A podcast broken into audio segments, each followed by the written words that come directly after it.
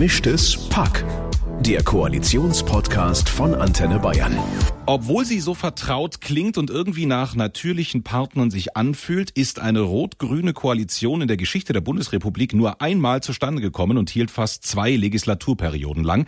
Es war die Regierungszeit von Bundeskanzler Gerhard Schröder von 98 bis 2005.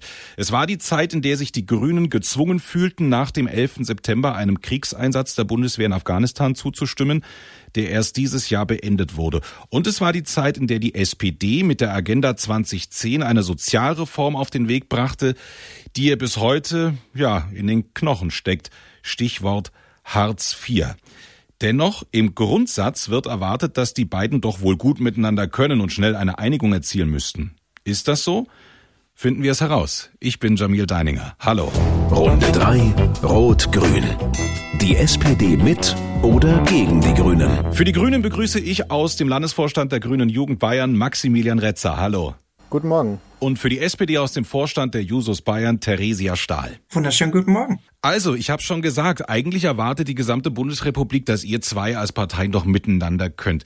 Theresia, ich fange mit dir an. Warum würde das wunderbar mit den Grünen funktionieren? Weil wir uns in vielen Dingen einfach nicht so wahnsinnig unterscheiden. Ähm, was die SPD und die Grünen jetzt zumindest bei dieser Bundestagswahl unterschieden hat, waren mehr so Detailansätze beziehungsweise wie man etwas dann dann dann äh, grundlegend im Detail macht. Ansonsten fordern wir im Endeffekt mehr oder weniger das Gleiche. Herr Retzer, sehen Sie das genauso? Können Sie da direkt reinsteigen?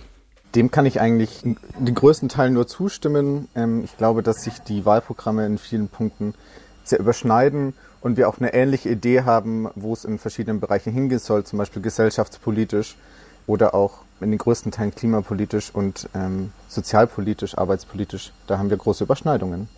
Ja, an dieser Stelle müsste dann dieser Podcast eigentlich schon zu Ende sein. Aber es wird Themen geben, die wir finden, wo es tatsächlich dann doch nochmal zu einer Diskussion kommen könnte. Gehen wir mal in die Sozialpolitik, beziehungsweise gehen wir ins Rentensystem. Die Rente funktioniert so nicht mehr, wie wir sie angelegt haben. Das ist keine neue Erkenntnis, das wissen wir ja eigentlich schon seit Jahrzehnten.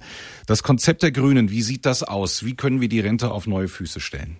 Zuerst einmal wollen wir das Rentenniveau, also den Durchschnitt ähm, der Renten in Deutschland bei ungefähr 48 Prozent langfristig sichern ähm, und auch kein Renteneintrittsalter anheben. Also das sind erstmal Sachen, die wir äh, so behalten wollen, wie sie gerade sind. Gerade für junge Generationen, die dann in 50, 60, 70 Jahren in Rente gehen, ist es sehr wichtig, dass ähm, auch da noch die Renten gesichert sind. Natürlich brauchen wir dann dazu aber auch einen höheren Mindestlohn beziehungsweise generell Sozial- und Arbeitspolitik, äh, einen Wechsel. Ähm, Menschen müssen mehr verdienen, Menschen müssen, äh, können dann dadurch auch mehr in die Rentenkasse einzahlen. Das heißt, armutsfeste Löhne müssen eingeführt werden. Und es muss eine äh, Mindestbetragsbemessungsgrundlage, ist ein langes, äh, schwieriges Wort für Arbeitnehmerinnen und Arbeitnehmer geben. Aber genau, Vollzeitbeschäftigte, Geringverdienerinnen und Geringverdiener können so eine auskömmliche Rente im Alter bekommen. Und es gibt natürlich dann noch viel weitere Schritte. Vielleicht gehe ich noch auf eins ein. Wir wollen die Rentenversicherung durch eine Bürgerinnen- und Bürgerversicherung ersetzen. Das heißt, äh, keine private und keine öffentliche Vorsorge mehr, sondern eine rein äh, staatliche Vorsorge. Alle zahlen in den gleichen Topf und alle bekommen dann aus diesem Topf später Geld.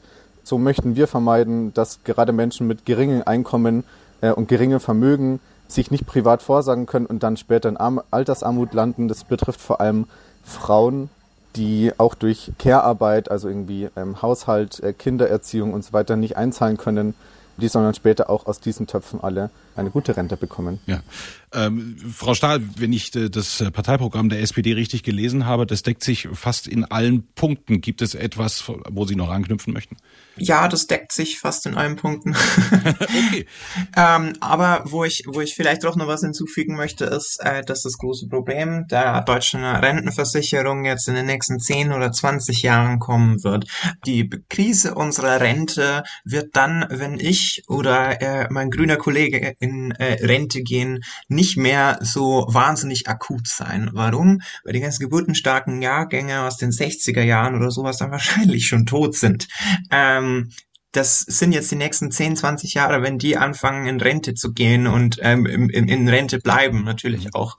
Ähm, weil danach einfach nur immer geburtenschwächere Jahrgänge nachkommen. Und das müssen wir schauen, dass wir in den nächsten 10, 20 Jahren diese ähm, riesige Kohorte noch mit lebenswürdigen Renten versorgen können. Das ist das große akute Problem der Rente derzeit, aber das sehe ich jetzt auch nicht, äh, dass, dass, dass, dass wir mit den Grünen da nicht auf einen Zweig kommen. Mhm. Die Frage, die sich aber dann stellt, ist natürlich, wie soll es finanziert werden? Weil äh, in beiden Wahlprogrammen finden wir Steuersenkungen, gerade für die niedrigeren Einkommen. Also, äh, aber trotz allem muss die Rente momentan bezuschusst werden. Also woher das Geld nehmen? Welches Konzept hat die SPD da? Naja, also wir werden nicht ganz drum rumkommen, äh, die Rente mit ähm, Steuern quer zu finanzieren. Wie gesagt, wir haben jetzt dann die nächsten 10, 20 Jahre dieses akute Problem. Worüber wir jetzt schon uns mit den Grünen auch einig sind, ist, äh, dass wir da eine Bürgerinnenversicherung einführen, in dem eben erstmal alle Leute einzahlen, zum Beispiel auch äh, Selbstständige, zum Beispiel auch Beamte, die alle am besten in die äh, gesetzliche Rentenversicherung einzahlen sollen. Die kriegen dann natürlich auch Rente raus. Das ist vor allem für viele Solo-Selbstständige ähm, tatsächlich ein, ein Net Positive, äh, wenn man so sagen kann, weil die sich bisher immer irgendwo äh, privat Renten versichern mussten ne? ähm, und dann häufig auch Probleme hatten, in der Altersarmut abzurutschen. Aber das ist zum Beispiel so ein Punkt, wo man sagt, dadurch kriegen wir mehr Geld in der Kasse. Äh, Herr Retzer, gehen da die Grünen mit über diese, über die Idee der, der Bürgerversicherung? Auf jeden Fall. Das sind auch die Konzepte sehr ähnlich. Ich würde noch gerne ein paar andere Punkte anbringen, die natürlich für so äh, Finanzierungsfragen sehr, sehr wichtig sind. Äh, zum einen Steuerschlupflöcher und Steuerhinterziehung vermeiden bzw. bekämpfen. Äh, da verliert der Staat jedes Jahr mehrere Milliarden Euro dadurch. Dieses Geld könnte man natürlich dann auch in diese Töpfe mit reintun und die Schuldenbremse muss aufgelockert werden. Wir müssen der schwarzen Null AD sagen und endlich äh, in eine Zukunft starten, in der wir mehr investieren äh, und da zählt natürlich auch die Investition in äh, Rente und gutes Leben und gute Arbeit hinzu. Und gleichzeitig kann man dann zum Beispiel auch noch ähm, Fragen wie Klimaschutz etc. Ähm, mit Investitionen vorantreiben. Ich habe das jetzt schon öfter gehört, äh, beziehungsweise auch meine Meinung. Ähm, jungen Menschen ist im Moment die Rente eher nicht so wichtig. Ähm, eher wichtiger ist, kann man überhaupt in 50, 60 Jahren noch auf einem äh, bewohnbaren Planeten leben. Ähm, und da wird dann die Rente ganz schnell äh, nebensächlich. Okay, also dann sind wir grundsätzlich beim Thema Rente erstmal äh, einig. Das habe ich notiert. Interessant ist aber der Punkt, Herr Retzer, Sie haben es angesprochen, die Schuldenbremse, die aufgelockert werden müsste. Jetzt wissen wir, dass der Kanzlerkandidat, Herr Scholz, eher äh, großer Fan der Schuldenbremse ist. Frau Stahl, wie sieht's denn die Partei? Ja gut, dass wir gerade im Bereich der Finanzpolitik von den Users ja immer mal wieder Probleme mit den Positionen ähm, unseres äh, zukünftigen Bundeskanzlers hatten, ist jetzt, glaube ich, keine große Überraschung. Ähm, die Partei an sich hängt nicht an Schuldenbremse oder schwarzer Null. Und man hat es auch bei Olaf Scholz gesehen, jetzt im letzten Jahr äh, zu Corona wurde das einfach mal ausgesetzt und die schwarze Null ist sowieso gekippt. Wir haben derzeit überhaupt keine schwarze Null. Wir haben derzeit, ich weiß weiß gar nicht, ob die Schuldenbremse schon wieder aktiv ist. Ähm, aber wenn es dann drauf ankommt, ähm, ist auch der Olaf Scholz einer der ersten, der sagt, okay, dann lassen wir es halt. Mhm. Ähm, was dann im Endeffekt schon die Frage nach der Sinnhaftigkeit stellt, dass wir die Schuldenbremse überhaupt im Grundgesetz drinstehen haben, wenn sie bei Bedarf einfach ausgesetzt wird. Aber da sind wir uns leider auch in der Partei nicht so ganz einig. Ich habe da eine eher dezidierte Meinung. Ähm, das kann da aber leider auch nicht für die gesamte SPD sprechen. Okay. Aber ich äh, halte mal fest, die Schuldenbremse aufweichen, wenn es notwendig ist, äh, scheint sowohl auf grüner als auch auf SPD-Seite ein Ding der Möglichkeiten zu sein. Auch da haben wir einen Top. Gehen wir weiter zum Thema Bildung. Corona, wissen wir alle, war der Moment, wo wir spätestens festgestellt, also viele wussten es ja vorher schon, aber spätestens festgestellt haben, wir haben ein massives Problem, was die Digitalisierung unserer Schulen anbelangt. Gehen wir zu den Grünen, fangen wir dort an. Herr Retzer, wie sieht das Konzept der Grünen für die Digitalisierung der Schulen aus? Ich glaube, Ihre Problembeschreibung äh, war sehr äh, detailliert und sehr gut. Gerade in der Corona-Krise haben wir jetzt gemerkt, wie weit wir hinterherhinken. Also nicht nur äh, gefühlt, sondern auch faktisch, auch im Vergleich zu anderen Ländern, ähm, keine, kein Internet an den Schulen, keine digitalen Endgeräte an den Schulen. Ähm, Lehrerinnen und Lehrer sind äh, völlig überfordert mit digitalen Angeboten. Kinder werden abgehängt etc. pp. Ähm, auch hier, glaube ich, ist es wieder wichtig, ähm, viel Geld zu investieren. Ähm, da kommen noch andere Sachen rein, die, die jetzt vorhin nicht genannt wurden, zum Beispiel eine Vermögensteuer ähm, oder eine Erbschaftssteuer, ähm, wo wir dann viel Geld haben, die wir gerade in den Ländern in Bildung investieren können. Ähm, also nicht nur die Ausstattung, die digitale und elektronische ähm, im Sinne von äh, genug WLAN-Router, gutes und schnelles Internet über Glasfaser, ähm, die mobilen Endgeräte, damit auch alle zum Beispiel dann ähm, digital teilnehmen können, sollte es wieder irgendwie äh, eine schwierigere Situation geben. Ähm, aber auch das Personal an den Schulen muss ähm, besser geschult werden. Also Lehrerinnen und Lehrer brauchen bessere Fortbildungen. Ähm, es braucht mehr IT-Fachpersonal an den Schulen. Ähm, genau. Und äh, auch Kinder müssen in der Schule mehr über Digitalisierung und ähm, das, das Internet lernen ähm, im Umgang mit äh, verschiedenen Webseiten, im Umgang mit äh, Endgeräten, im Umgang mit ihren persönlichen Daten und so weiter.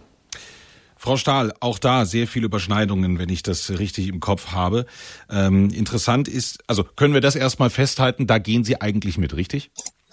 Genau, ja. Was ich noch anfügen möchte, sind äh, so äh, gewisse ähm, ähm, Teams, die nicht nur aus LehrerInnen bestehen, sondern zum Beispiel auch ähm, ähm, Sozialarbeiter an Schulen, ähm, verschiedene Therapieangebote, zum Beispiel äh, Logopädie ist in der Schule immer ganz, ähm, also also gerade in Grundschulen zum Beispiel wäre das was, ähm, was man eigentlich etablieren sollte, aber auch sowas wie wie Ergotherapie. Ähm, würde ich mal festhalten, wäre eine Forderung der SPD. Was aufgetaucht ist äh, bei äh, Herrn Retzer, ist das äh, Thema Erbschaftssteuer. Ich fange bei Ihnen an, Frau Stahl. Auch da ist die SPD so halb zog sie ihn, halb sank er dahin. Wie sieht der Weg da aus aktuell? Ähm, ja, das große Problem an der Erbschaftssteuer, so wie wir die, sie derzeit haben, ist, ähm, dass sie nur in den seltensten Fällen greift. Äh, wir haben wahnsinnig riesige Freibeträge ähm, und, und, und Dinge, die man im Prinzip nicht versteuern muss, wenn man, wenn man große Vermögen vererbt. Da wollen wir auf jeden Fall ansetzen. Äh, wir wissen aber auch, dass die Erbschaftssteuer also die hat an sich keinen so wahnsinnig guten Ruf in der Gesellschaft, weil es ist äh, natürlich immer doof, wenn ein naher Angehöriger stirbt ähm, und dann kommt der Staat und sagt, ähm, das, was der besessen hat, bekommt er jetzt nicht alles. Ähm, da müsste er noch Steuern abführen. Das ist nicht gar so ein Problem, wie das in verschiedenen Medien oder von konservativer Seite immer dargestellt wird. Also das kleine Häuschen äh, von der Oma äh, fällt normalerweise absolut nicht unter den Freibetrag, also über den Freibetrag einer Erbschaftssteuer. Ähm, was da aber schon drunter fällt, das sind äh, größere Unternehmen, die häufig äh, Hunderte von Mitarbeitenden haben, ähm, die von der Erbschaftssteuer viel zu oft praktisch unberührt bleiben. Ähm, es hat in Deutschland noch nie den Fall gegeben, dass ein Unternehmen aufgrund äh, von äh, Erbschaftssteuerabführungen äh, in irgendeiner Weise auch nur an den Rande einer Pleite gekommen ist. Äh, von daher zeigt es uns, dass die Erbschaftssteuer da auf jeden Fall nicht zu stark greift und da wird man dann vielleicht noch ein bisschen anziehen. Äh, die andere Sache ist natürlich Vermögensteuer, da sind wir auch dafür.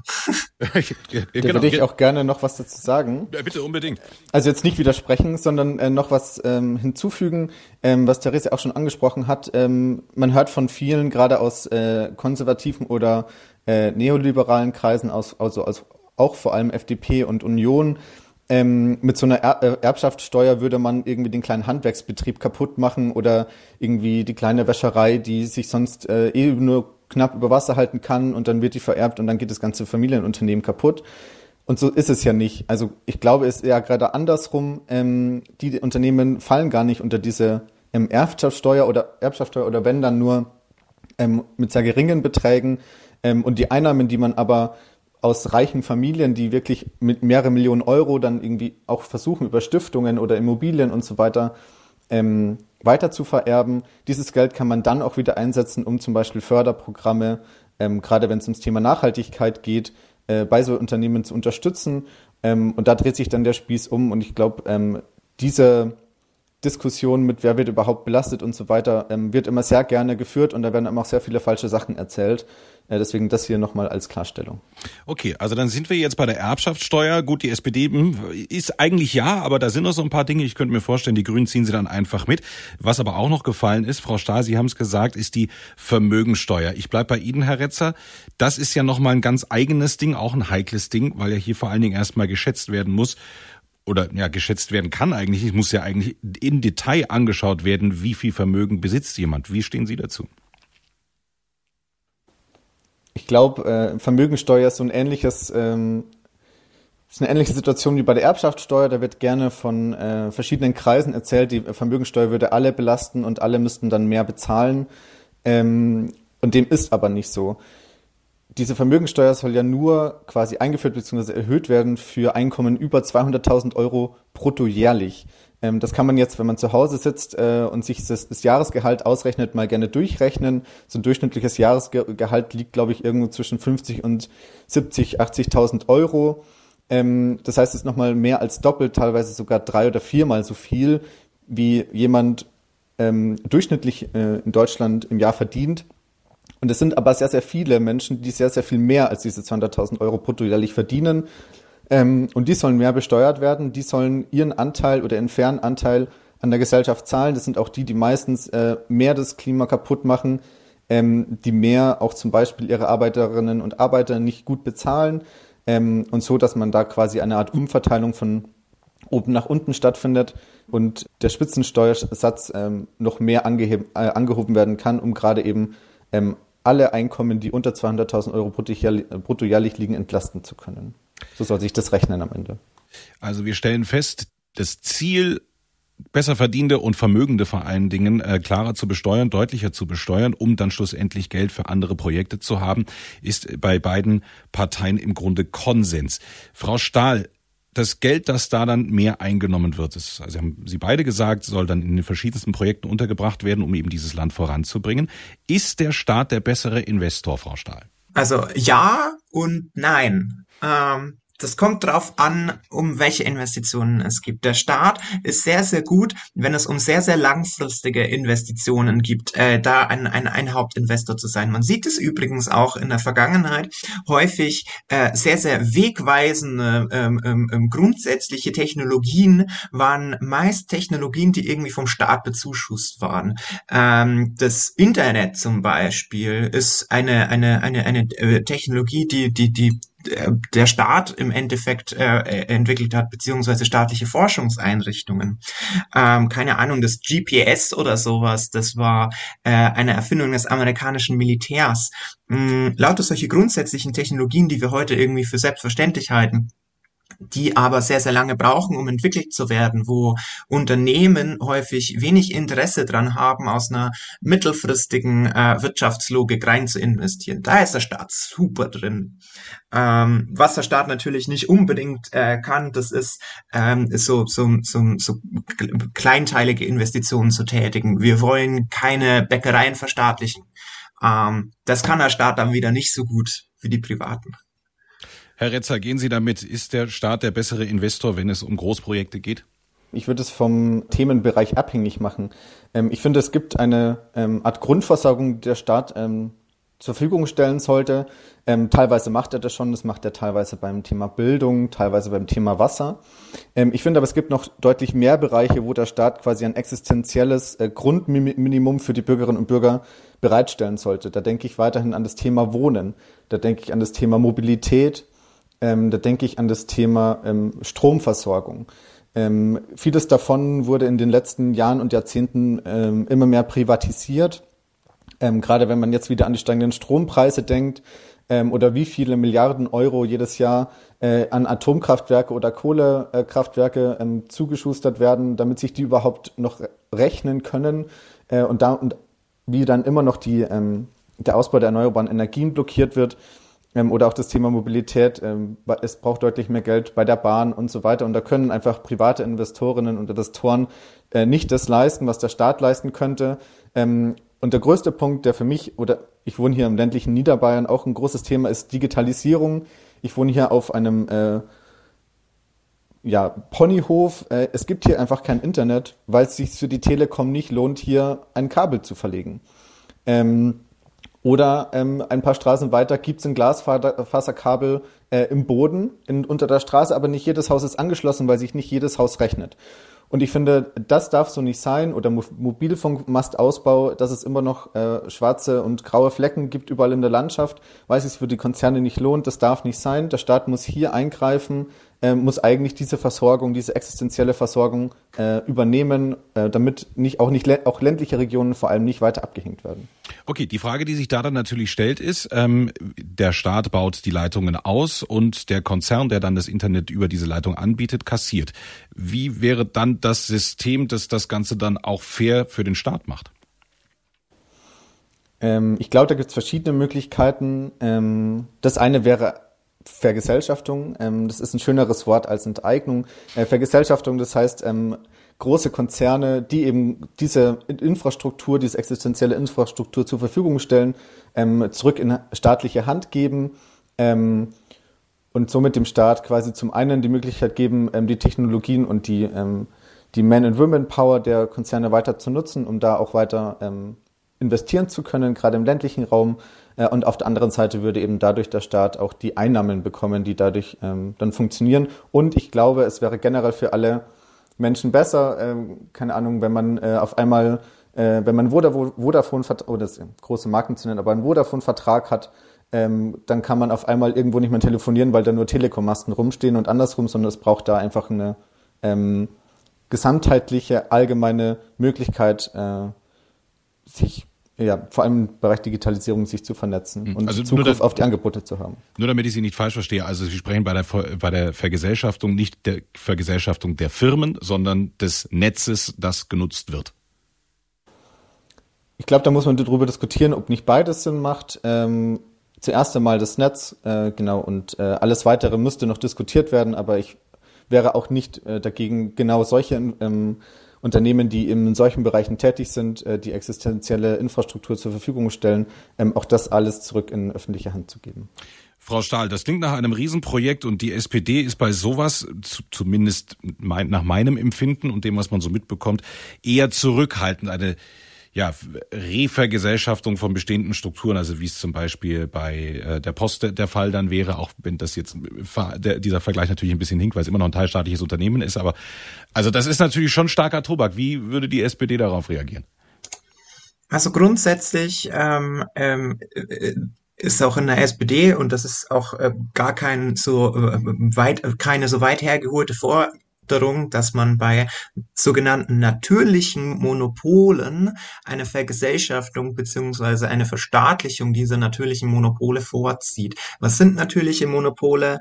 Das sind ähm, ähm, alle solchen Wirtschaftsbereiche, wo sich einfach durch die Art des Wirtschaftsbereichs ein Monopol durchsetzt. Zum Beispiel da, ähm, wo man große Netzwerkeffekte hat. Beispiel Telekommunikationen, also diese ganzen Leitungen, im Prinzip die Infrastruktur.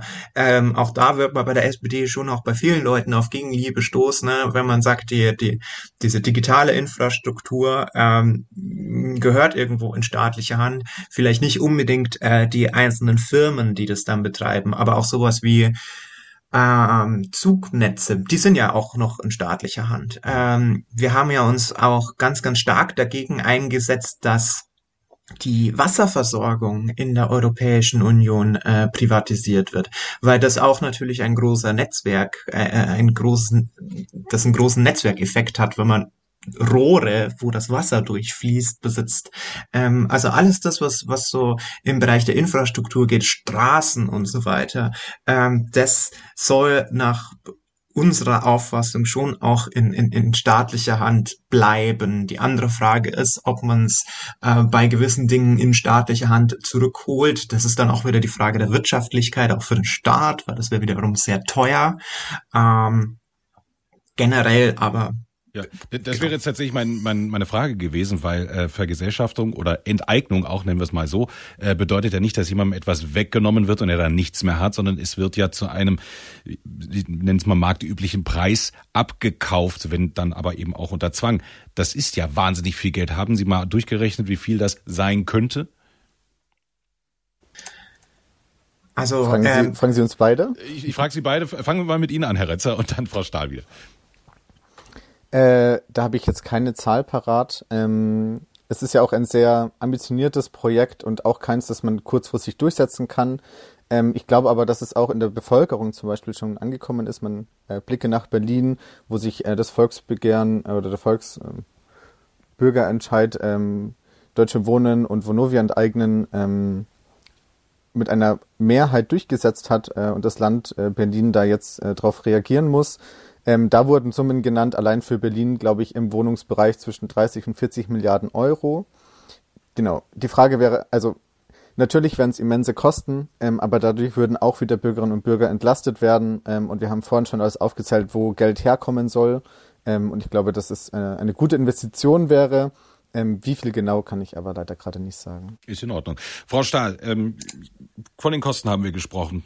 Haben Sie eine ungefähre Vorstellung davon, was es kosten könnte, also gerade digitale Infrastruktur und dergleichen äh, wieder zu vergesellschaften?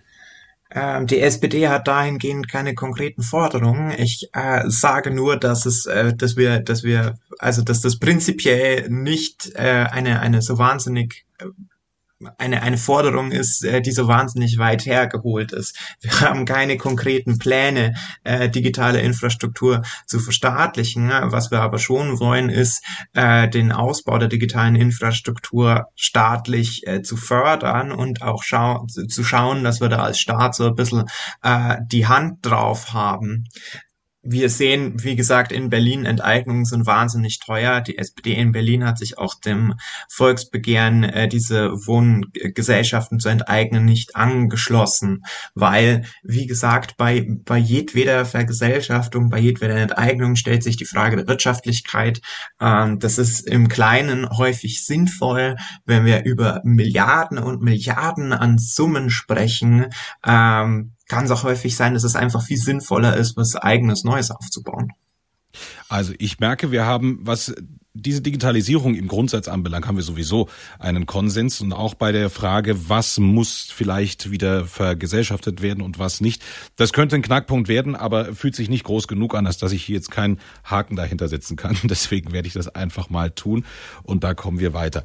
Was zwischenzeitlich auch angesprochen wurde, natürlich, also wenn wir von viel Geld äh, reden, dass das dass, ähm, gerade aus dem höheren Einkommensbereich kommen soll, dass dann wieder sinnvoll für die gesamte äh, Gesellschaft investiert werden soll, dann sind wir bei der Bahn und dem ÖPNV. Die Position der Grünen dazu kennen wir im Grundsatz schon. Herr Retzer, vielleicht können Sie kurz ähm, anreißen, ähm, wie genau Sie sich den Ausbau der Bahn vorstellen, denn dass Sie ihn sich vorstellen, ist klar. Ähm, da gibt es sehr viele Punkte, die man nennen könnte. Ich versuche mal ein paar rauszugreifen. Ähm, zum einen ähm, alte Strecken reaktivieren. Äh, Gerade im ländlichen Raum gibt es sehr viele auch größere Städte, die nicht an einen Bahnhof angeschlossen sind, beziehungsweise einen Bahnhof und Schienen haben, aber die Schienen ähm, immer weiter ähm, zurückgegangen sind in den letzten Jahren. Ähm, leider gibt es viele Zahlen dazu. Das ist Verkehrsministerium unter Andi Scheuer, der auch aus dem ländlichen Niederbayern kommt, aber wahrscheinlich nicht selber Bahn fahren muss. Ähm, dass immer mehr Autobahnen gebaut werden, die Autobahnkilometer steigen, aber ähm, es immer mehr Schienen, immer mehr Schienen zurückgebaut werden. Das wollen wir ändern. ähm, Schienenreaktivierung. Dann, was jetzt auch wieder ansteht, Fahrpreiserhöhung, äh, finde ich, dürfte gar nicht mehr vorkommen. Die Bahn müsste so viel Geld bekommen vom Staat, dass die Tickets sogar eher günstiger werden sollen, ähm, überhaupt zum Beispiel konkurrenzfähig äh, zu sein zum Flugverkehr. Es bräuchte bessere Züge, mehr Züge, Viele Strecken müssten zweigleisig sein, damit auch die Taktung besser sein kann, damit nicht nur jede Stunde hinzukommt, sondern vielleicht sogar jede halbe Stunde oder alle 20 Minuten. Ähm, und ähm, die, man müsste die Bahn auch aus der Marktlogik entziehen. Das heißt, ähm, die, Bahn muss, die Bahn muss keine Profite oder was auch immer erwirtschaften. Die Bahn muss nicht wirtschaftlich sein, die Bahn muss den Menschen zur Fortbewegung dienen und ähm, genau, also das wäre das Grundprinzip, wie wir uns die Bahn so vorstellen ähm, damit auch wieder mehr Menschen äh, von den, vom Auto auf den Zug umsteigen und wie gesagt gerade ländliche Gebiete nicht abgehängt werden und die Menschen da ohne großen Aufwand besser rumkommen äh, und auch Angebote wie Park and Ride besser ausgebaut werden. Frau Stahl, bei diesen Vorstellungen, wie Sie Herr Retzer gerade dargestellt hat, da gehen Sie ja mit.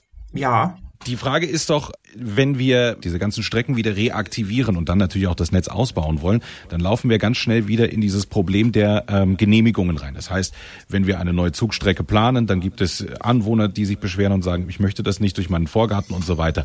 Das heißt, wir brauchen doch auch ganz dringend eine Umgestaltung der Genehmigungsstruktur? ich bin der festen Überzeugung, dass es daran nicht scheitern würde. Natürlich möchte niemand unbedingt äh, eine Bahnstrecke in seinem Vorgarten haben, aber die wenigsten Bahnhöfe sind jetzt auch direkt in einem Wohngebiet angesiedelt. Bahnhöfe oder beziehungsweise Züge haben auch den Vorteil, ähm, dass man die prinzipiell so bauen kann, dass sie selbst wenn sie in der Nähe eines Wohngebietes durchfahren müssten, ne, zum Beispiel abgesenkt werden, dass sie praktisch links und rechts Mauern haben, wo keine Lärmbelästigung nach außen dringt. Ähm, bei der bei, bei den Zügen habe ich da jetzt halt keine so wahnsinnig äh, großen äh, Bedenken. Das sind mehr die Windräder. Und da haben sie recht. Ähm, da brauchen wir eine Reform. Wir müssen die derzeitigen Regelungen in Bayern, die äh, unwahrscheinlich große Abstände für Windräder von ähm, Wohnsiedlungen fordern, äh, abschaffen und die allgemeine Genehmigung ähm, für Windräder gerade in Bayern stark vereinfachen. Herr Retzer, ich weiß, äh, da gehen die auch gleich direkt mit, wenn wir äh, über Windräder und dergleichen sprechen und wie es überhaupt mit der Umstellung auf erneuerbare Energien, äh, wie es da weitergehen soll. Also sind wir schon im Themenkomplex Klimawandel angekommen. Ich mache im Übrigen einen Haken an das Thema Verkehr beziehungsweise wie er in Zukunft gestaltet werden soll. Auch da werden Sie sich sehr, sehr schnell einig werden. Wie sieht es jetzt also mit der Umstellung auf erneuerbare Energien aus, vor allen Dingen, wenn wir vom Kohleausstieg sprechen, Herr Retzer? Ich würde noch kurz einen Satz zum letzten Themenkomplex sagen, der aber hier auch ganz gut reinpasst ich glaube, es ist immens wichtig, die Bevölkerung gut mitzunehmen. Also den Menschen einfach äh, irgendwie ein Windrad oder auch irgendwie eine Bahnstrecke äh, vors Haus zu setzen, geht natürlich nicht, sondern man muss schon von der ersten Planungsstufe an mit den Menschen reden, ähm, den Menschen erklären, warum es wichtig ist, dass das passiert. Äh, und im Fall von Windrädern zum Beispiel die Menschen auch direkt an den Gewinnen, die daraus erzielt werden, beteiligen, ähm, Genossenschaften gründen. Sowas könnte ich mir mit Bahnstrecken auch vorstellen. Also die Menschen direkt mit einbeziehen und äh, genau, dann kommen wir, wie Sie schon gesagt haben, zum Themenbereich erneuerbare Energien. Da haben wir das schon gehört. Ähm, Darf ich da noch mal kurz einhaken? Bitte, bitte gern, Frau Stahl. Ja, also ähm, die Menschen mitnehmen ist schön und gut, aber man wird nie alle Menschen mitnehmen können und es wird immer, jedes Mal, sobald man auch nur einen Baum fällt, ähm, ein, ein, ein, ein, ein Volksbegehren, eine Bürgerinitiative geben, um das zu verhindern. Äh, lustigerweise bei mir in, in Weiden in der Oberpfalz habe ich damals bei Fridays for Future mal geredet und dann kam die äh, grüne Oberbürgermeisterkandidatin und hat mich zurechtgewiesen. Warum? Naja, weil ich gesagt habe, wir brauchen große Windparks an der Nord- und Ostseeküste und um den Strom nach Bayern zu bekommen, darf man auch nicht gegen größere Stromtrassen sein. Was sagt die grüne Oberbürgermeisterkandidatin? Nee, Stromtrassen per se schon mal schlecht. Was wäre die Alternative? Das Ganze äh, unterirdisch zu verlegen, das wird halt unglaublich viel Geld kosten. Ähm, und da gibt es so ein gewisses Spannungsfeld zwischen dem Naturschutz und dem Klimaschutz, ähm, wo die SPD eher auf Seiten des Klimaschutzes ist. Und je nachdem, wo man auf dem Land vor allem äh, zu den Grünen geht, das nicht so ganz geklärt ist. Herr Retzer, dann äh, gehen wir doch direkt darauf ein. 1968 hat Alexandra gesungen, Mein Freund, der Baum ist tot. Und das äh, war dann immer auch so ganz gerne ein Song, der bei den Grünen gesungen wurde. Und ich glaube, dieses Spannungsverhältnis, das Frau Stahl da gerade angesprochen hat, das ist doch tatsächlich etwas, was in Ihrer Partei ähm, ja für innere Zerrissenheit sorgt, oder nicht? Ja und nein, würde ich sagen. Ähm, ich würde zum ersten äh, einmal vorsichtig sein mit Parteimeinung und äh, Meinung von Einzelmitgliedern. Ich bin mir auch sicher, dass man bei der SPD oder den Jusos Mitglieder findet, die äh, lieber den Baum da stehen haben als ein Windrad. Ähm, da würde ich jetzt Einzelmeinungen nicht rausgreifen. Die Grünen oder wir als Grüne oder wir als Grüne Jugend ähm, stellen den Klimaschutz vor dem Umweltschutz. Also es bringt ja nichts, einen Baum stehen zu lassen und dafür kein Windrad zu bauen, wenn der Baum dann irgendwann wegen der Klimakrise sowieso kaputt geht ähm, oder nicht mehr wachsen kann, weil es zu, zu heiß wird. Ähm, also lieber in Umweltschutz ähm, investieren, ähm, so gut wie möglich auf den 1,5 äh, Grad Pfad zu kommen und ähm, falls es nicht mehr klappt, auf 2 Grad Pfad. Und dazu brauchen wir die erneuerbaren Energien und dazu brauchen wir alle erneuerbare, erneuerbaren Energien. Also da reicht es nicht nur offshore irgendwie Windparks zu bauen, sondern Windräder müssen auch in Bayern stehen. Die müssen genauso in der Oberpfalz stehen wie in Oberbayern, in Schwaben äh, und Mittelfranken. Genauso wie wir auch überall mehr Wasserkraft brauchen, mehr Solarkraft äh, und Photovoltaik. Da gibt es ein Spannungsfeld, ja, aber ich glaube, wie gesagt, mit viel Dialog äh, und viel ähm, Gesprächen kann man da die meisten Bedenken aus der Welt bringen. Ähm, und es wird natürlich immer Leute oder Menschen geben, ähm, die nicht der Meinung sind, aber wir würden auch in keiner Demokratie leben, wenn alle das Gleiche denken würden. Okay, Frau Stahl hat es vorhin angesprochen. Sie sagte, man kann auch nicht immer alle Menschen mitnehmen, weil es eben immer jemanden geben wird, der protestieren wird. Wo ist denn die Schmerzgrenze Ihrer Meinung nach? Also ab wann muss man dann sagen, nee, geht nicht mehr, Frau Stahl? Die Schmerzgrenze naja, also wir leben in einer Demokratie und in ein, also in der Demokratie, so wie wir sie haben, werden Menschen gewählt mit äh, Programmen und äh, Meinungen und Überzeugungen, um diese Programme, Meinungen und Überzeugungen umzusetzen. Und wenn das den Leuten dann nicht passt, dann können sie ja abgewählt werden. Ähm, ich wehre mich so ein bisschen dagegen, ähm, dass man so äh, blöd gesagt dem Volk aufs Maul schauen muss ähm, bei jedweder politischen Entscheidung. Wir haben auf, auf so regionaler Ebene natürlich die Möglichkeit äh, von solchen Initiativen, die auf demokratischen Wege Dinge verhindern können. Aber da wird es dann auch äh, die Aufgabe der Parteien sein, äh, irgendwo die, die Leute zu unterrichten ne? und ähm, zu schauen, dass man bei absolut vernünftigen Maßnahmen, die halt dann einmal zwei, drei Bäume äh, äh, mit sich runterziehen, ähm, die Leute davon überzeugen kann, dass diese Initiative, die sich dagegen ausspricht, nicht recht hat. Herr Retzer, wie sieht's mit der Schmerzgrenze bei Ihnen aus? Weil, wie ich darauf komme, ist ähm, die Corona-Krise tatsächlich. Äh, in der Corona-Krise mussten Dinge entschieden werden, die natürlich in keinem Koalitionsvertrag stehen konnten. Und dann musste etwas getan werden. Und auch da muss man sich finden. Und ich könnte mir vorstellen, dass gerade im Zuge der Klimakrise wir an Punkte kommen, an der vielleicht die demokratische Frage nicht mehr so sehr gestellt wird, sondern dann Sachzwänge entscheidend sind. Wie würden Sie darauf reagieren als Grüne? Ich glaube, wir sind hier bei so einem äh, Spannungsfeld, äh, warum zum Beispiel auch Volksentscheide auf Bundesebene keine wahnsinnig gute Idee sind ich kann sehr gut verstehen, dass äh, jeder und jede für sich ähm, bei sich zu Hause schaut, äh, dass alles gut geht ähm, und einige auch ein bisschen äh, größer ähm, schauen und denken. Ähm, aber der Staat muss ja alle Bürgerinnen und Bürger, auch nicht nur äh, im Staat selbst, sondern auch auf der ganzen Welt äh, mitdenken. Das, äh, die Klimakrise ist keine äh, Sache, die nur in Deutschland passiert oder die nur in Australien passiert, sondern es ist eine ähm, Krise, die alle Länder betrifft. Und das sind die Aufgaben größer als die Bedenken von Einzelnen. Ähm, das haben wir auch bei der Corona-Krise gemerkt. Das wäre auch keine Krise, die jetzt nur irgendwo ähm, in Zimbabwe gewütet hat, sondern die war überall auf der Welt.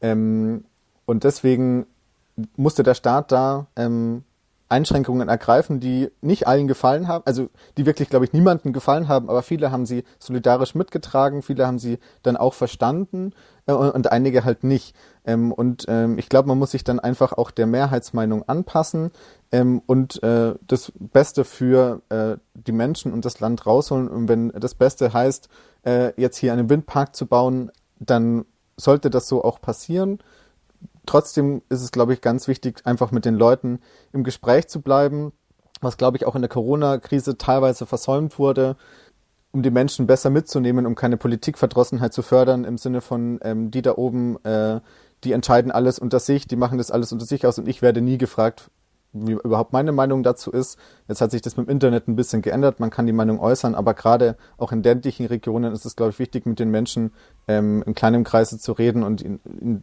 zumindest er, zu erklären, warum man es macht, egal ob sie zustimmen oder nicht. Frau Stahl, gehen Sie da mit? Klingt für mich nach einem großen Ja. Ja. Gut. Meine Dame, mein Herr, das heißt, wir haben hier jetzt tatsächlich einen Punkt erreicht, an dem wir uns die Frage stellen müssen, wollen wir denn nun koalieren oder nicht? Die Entscheidung. Packmas oder Lassmas? Also ich fasse nochmal zusammen, was wir bis hierhin besprochen haben. Natürlich schaffen wir nie alle Themenkomplexe, aber es ist sehr interessant tatsächlich, denn ich habe jetzt bereits festgestellt, wenn eine Grund Sympathie da ist, also was die Entscheidungen anbelangt, dann geht es relativ schnell, die Themenkomplexe durchzuarbeiten.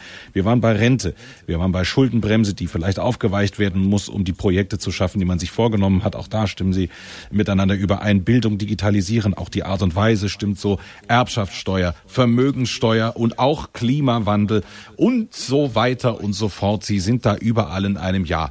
Deswegen glaube ich, wird die Antwort relativ schnell ausfallen können. Maximilian Retzer von den Grünen mit der SPD koalieren, ja oder nein? Ja. Frau Stahl. Ja, natürlich. Gemischtes Pack. Der Koalitionspodcast von Antenne Bayern. Jetzt abonnieren.